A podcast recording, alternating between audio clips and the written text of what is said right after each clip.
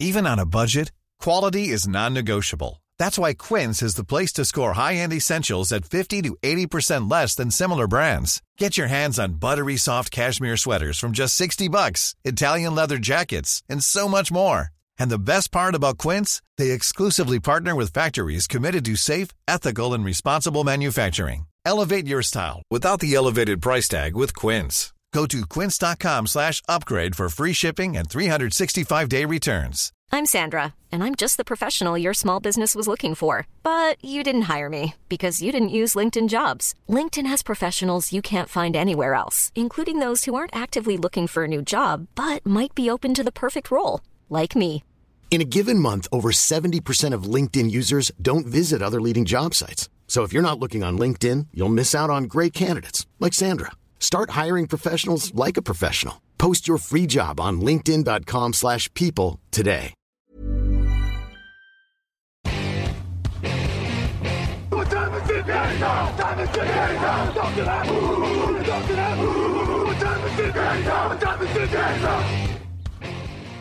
Et bonjour à tous. Bienvenue pour une nouvelle pastille.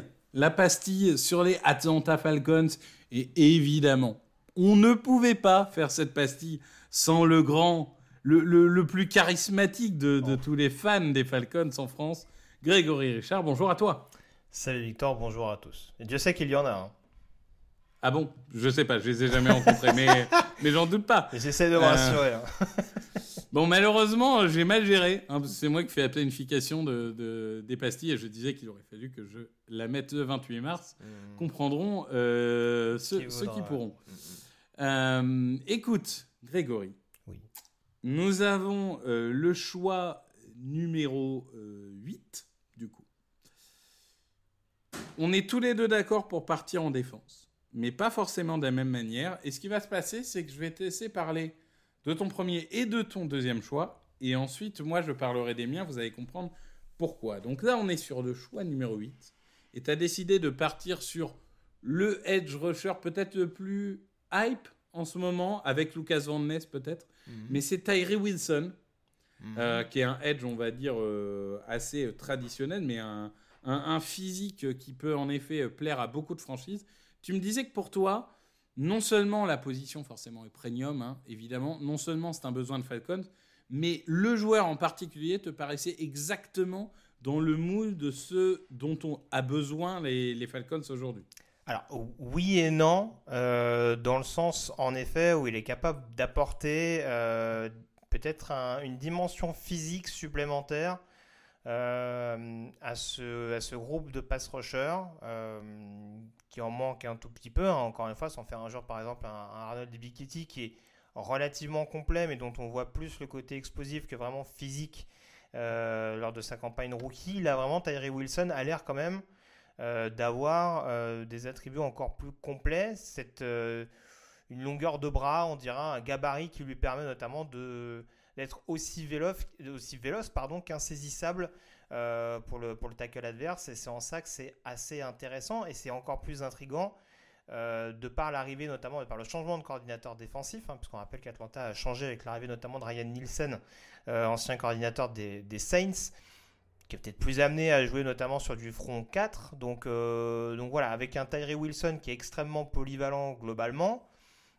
qui le meilleur pass rusher slash outside linebacker capable de décrocher de cette classe malgré tout, hein, on va pas se mentir, Euh, mais à qui sur le rôle principalement euh, de pass rusher pour parler ainsi, euh, sur un besoin essentiel pour Atlanta, parce qu'on rappelle que seuls les Bears ont fait pire en termes de pass rush, et je parle même pas de la campagne 2021. Je pense qu'un pass rusher aujourd'hui du côté d'Atlanta, c'est au-delà d'une nécessité, c'est un besoin de survie. Donc, euh, donc voilà. J'ai un autre plan B que je développerai, euh, enfin que certains ont peut-être déjà entendu au moment où on sortira cette pastille. Euh, mais en tout cas, Tyree Wilson, s'il est disponible, me paraît le joueur incontournable à prendre du côté d'Atlanta. Oui, c'est le choix, j'ai envie de dire, le, plus populaire aujourd'hui dans les mocks. C'est celui qu'on voit beaucoup. Comme j'ai dit, je vais parler de mon alternative après. Mais d'abord, pour enchaîner, toujours sur la défense, hein, puisque clairement, ça a l'air d'être le focus de ce début de draft. En choix 44, donc on, va dire au milieu du, second tour, tu pars vers un, joueur qui lui aussi était destiné peut-être au top 15 avant la saison et qui est un peu, qui est un peu tombé en disgrâce, entre guillemets, tout étant relatif, hein, on parle du deuxième tour, c'est Kelly Ringo. Oui, alors euh, les gens le savent maintenant. hein. Moi, je suis un, un Ringo believer depuis le, depuis le début. Euh, donc, je ne vais pas retourner ma veste maintenant, même si très concrètement, euh, voilà, sa cote a l'air de, de, baisser ou en tout cas d'être euh, d'être un peu impactée par la cote d'autres cornerbacks. hein. On pense à des Emmanuel Forbes, on pense à des Deontay Banks, etc. Enfin, des joueurs qui commencent petit à petit à peut-être marquer des points au moment le plus important, c'est-à-dire dans la dernière ligne droite de la draft. Le principal problème pour Kelly Ringo, même si on peut pas forcément dire qu'il a fait une mauvaise saison 2022, c'est peut-être une production moins notable. Euh, on l'a moins senti euh, à son aise, moins dominateur au moment justement où on attendait qu'il euh, ferme le couvercle, entre guillemets, qu'il montre vraiment que, c'était le patron et que c'était amené à être un vrai shutdown corner à l'échelon supérieur.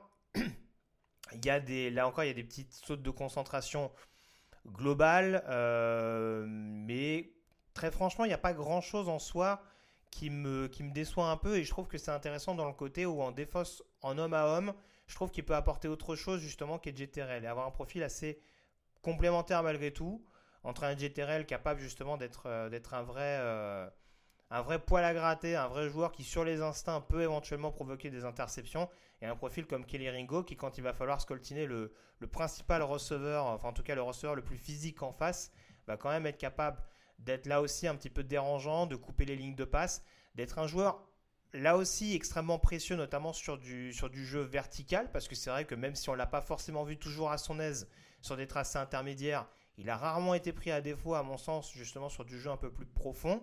Et c'est là aussi où je me dis que euh, bah, du côté d'Atlanta, s'il est disponible en 44, ça fait quand même relativement bas malgré tout, euh, mais s'il est encore disponible sur cette position-là, justement par rapport à la montée d'autres cornerbacks en parallèle, ce sera clairement presque un reach pour Atlanta de le récupérer en deuxième tour. Oui, moi je suis, assez d'accord. C'est-à-dire que dans d'autres drafts, peut-être que le voir en 44, euh, ça aurait paru euh, étonnant. Mais, euh, mais là, je suis assez d'accord avec toi hein, sur, cette draft-là. Bon, bah, il y a tellement, euh, y a, tellement de, bons cornerbacks que c'est loin d'être impossible, parce que par définition, tout le monde ne sera pas drafté au premier tour. Ce- cela étant dit, moi en fait, j'ai pris la même logique que toi, mais j'ai inversé les postes. C'est-à-dire que avec le choix 8, euh, je suis pas un believer particulièrement de Tyree Wilson, et je trouve qu'il y a de la profondeur dans, dans, des edge rushers pour le coup. Donc j'ai décidé de d'abord partir sur le cornerback avec euh, Devon Witherspoon, donc qui est un peu euh, aujourd'hui un des deux cornerbacks les plus en vue avec Christian Gonzalez, qui est un joueur peut-être parfois un peu trop petit par rapport à des standards X ou Y, mais en attendant, qui, qui qui est un joueur qui a, qui a juste ébloui euh, la, saison de, son talent. C'est juste euh, que je pense que c'est un joueur qui peut jouer partout. Cornerback extérieur, qui peut jouer dans le slot. Il n'y a, personne qui a, montré une telle polyvalence et un tel talent cette saison. Ça a vraiment été euh, le. Alors peut-être un peu one year wonder, mais en tout cas un, joueur vraiment incroyable. Il, il a une caisse en termes d'endurance qui est fabuleuse. Il est aussi impactant en, début, de, match qu'en fin de match. Euh, vraiment, il, arrive à être en miroir sur n'importe quel receveur, toujours à, poser ses mains pour embêter. Alors, ça se traduit rarement en interception. Il en a quand même eu trois, je crois, cette saison. Mais c'est surtout les passes défendues. Il est toujours là, il a les mains qui traînent, il va gêner le, receveur. Rarement jusqu'à se faire flaguer, toujours assez, euh, intelligent. Euh, un peu comme Forbes, un peu trop, euh, entre guillemets, euh, euh, mince, même si c'est évidemment pas au niveau d'un Emmanuel Forbes. Je pense vraiment que il est à la limite en termes d'agressivité, mais dans la bonne limite. Il est suffisamment intelligent pour pas en faire trop. Et en plus, il a le QI football, donc pour moi, c'est vraiment le joueur parfait. Et avec ce duo avec Edgy Terran me donne vraiment envie. Et donc pour compléter, je suis parti sur un, un edge rusher dans le début de, second tour.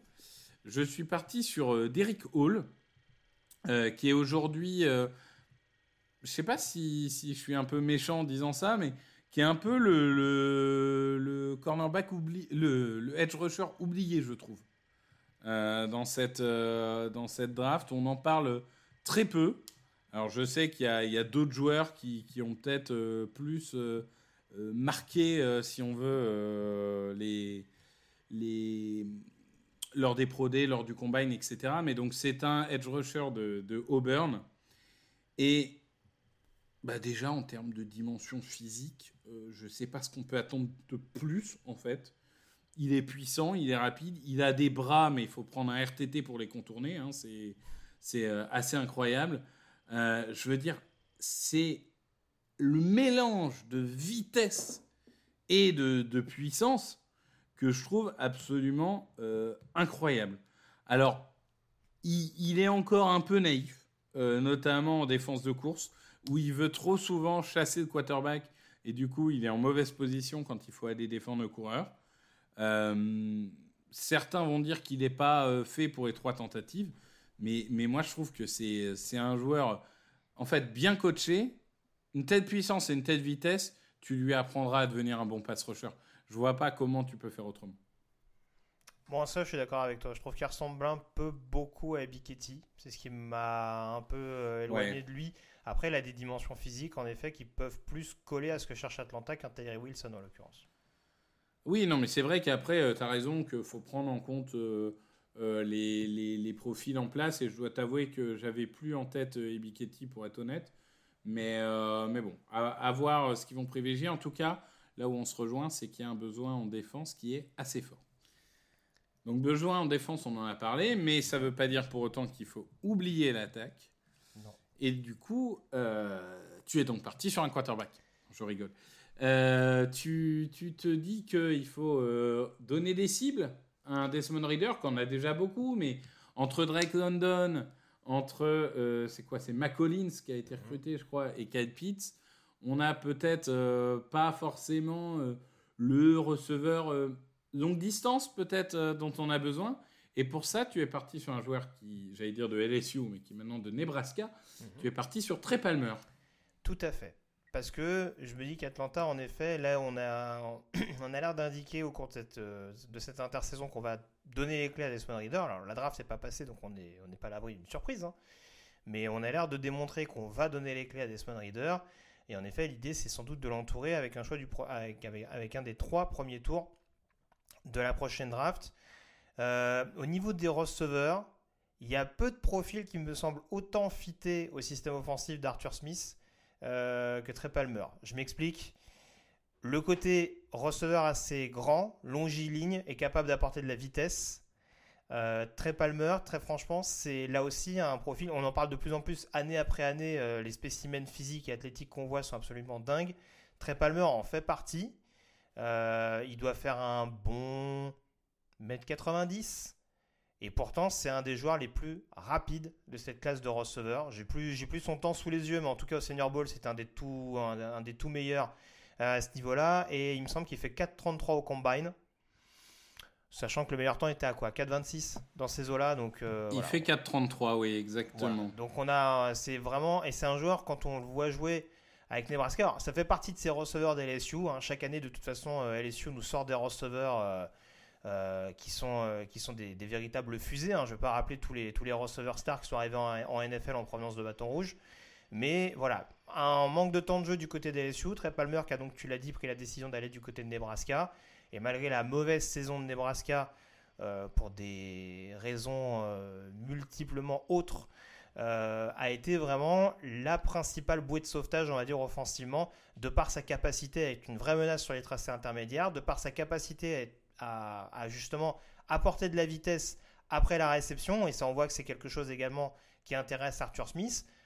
On avait ce profil-là avec Drake London qui était une, menace en, termes de yards après réception, mais avec un côté peut-être euh, plus physique euh, en, termes de, gabarit. Euh, Trey Palmer peut apporter également ces qualités-là, mais avec une explosivité supplémentaire.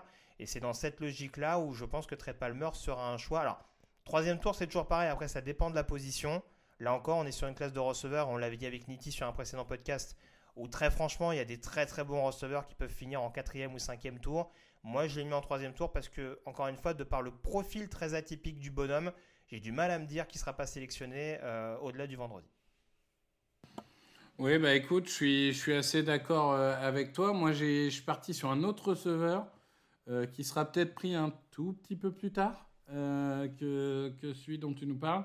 C'est Tyler Scott. Alors moi, je suis vraiment parti sur la logique de euh, receveur euh, menace profonde. hein. Euh, vraiment, là, on est sur un joueur typique, entre guillemets, de la menace profonde, très rapide. Explosif, vraiment il crée la séparation très vite et une fois que la balle est dans sa main, bah, il est parti et, et tu le revois plus. Après, ça manque un peu de puissance, un peu trop de drop. Donc on va dire que pour moi c'est un quatrième tour parce qu'il me fait un peu peur.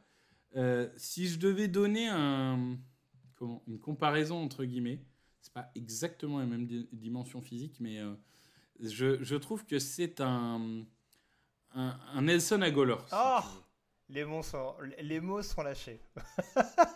Mais Nelson Agolor qui est bon. saison, Greg.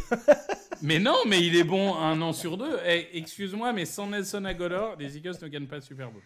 Il fait une saison euh, 2017 qui est extraordinaire. Euh, donc non, moi je pense que Agolor est, bien meilleur que certains euh, ont pu le dire. Je pense qu'il il a ses saisons basses sont très basses, ses saisons hautes sont assez hautes, mais euh, c'est un joueur inconstant par nature. Mais je dis pas que ça va être exactement le même joueur, mais en fait, il rejoint Agolor dans le sens où il est frustrant parce que le, le talent est là, mais parfois c'est ce petit drop facile là, tu vois. Ah, C'est peut-être le fait d'être supporter des Eagles, mais, mais tu vois, le petit drop facile, moi, il me fait penser à Nelson Agolor, tu vois. Donc, euh, donc euh, mais, mais pour autant, on peut pas négliger qu'il y a le côté fusée et qu'il est quand même extrêmement attirant comme profil de joueur. Très bien, j'en- prends note. Je trouve un peu petit personnellement, mais après, euh, Olamide Zakayeus faisait pas, euh, faisait pas 6-6 non plus. hein. Non, non, mais je, je vois que tu n'aimes pas mon choix, ton, ton silence veut c'est- dire. Ce n'est pas ce que j'ai dit. Non, c'est terrible, c'est terrible. Ce manque de confiance, franchement, je suis déçu. Hmm. Je, voilà, je te dis entre nous, je suis un peu déçu, mais bon, je vais, je vais vivre avec parce que je suis un mec bien. Euh, sur ce, euh, passons à la pépite. Euh, la pépite, c'est donc Stetson Bennett. Ah non, pardon, c'est pas la bonne draft évidemment. Non, tu, tu vas nous parler d'un joueur plus méconnu pour le coup. C'est Dylan Gibbons. Tout à fait. Euh, garde de Florida State, anciennement de Notre-Dame, hein, où il a fait ses premières classes.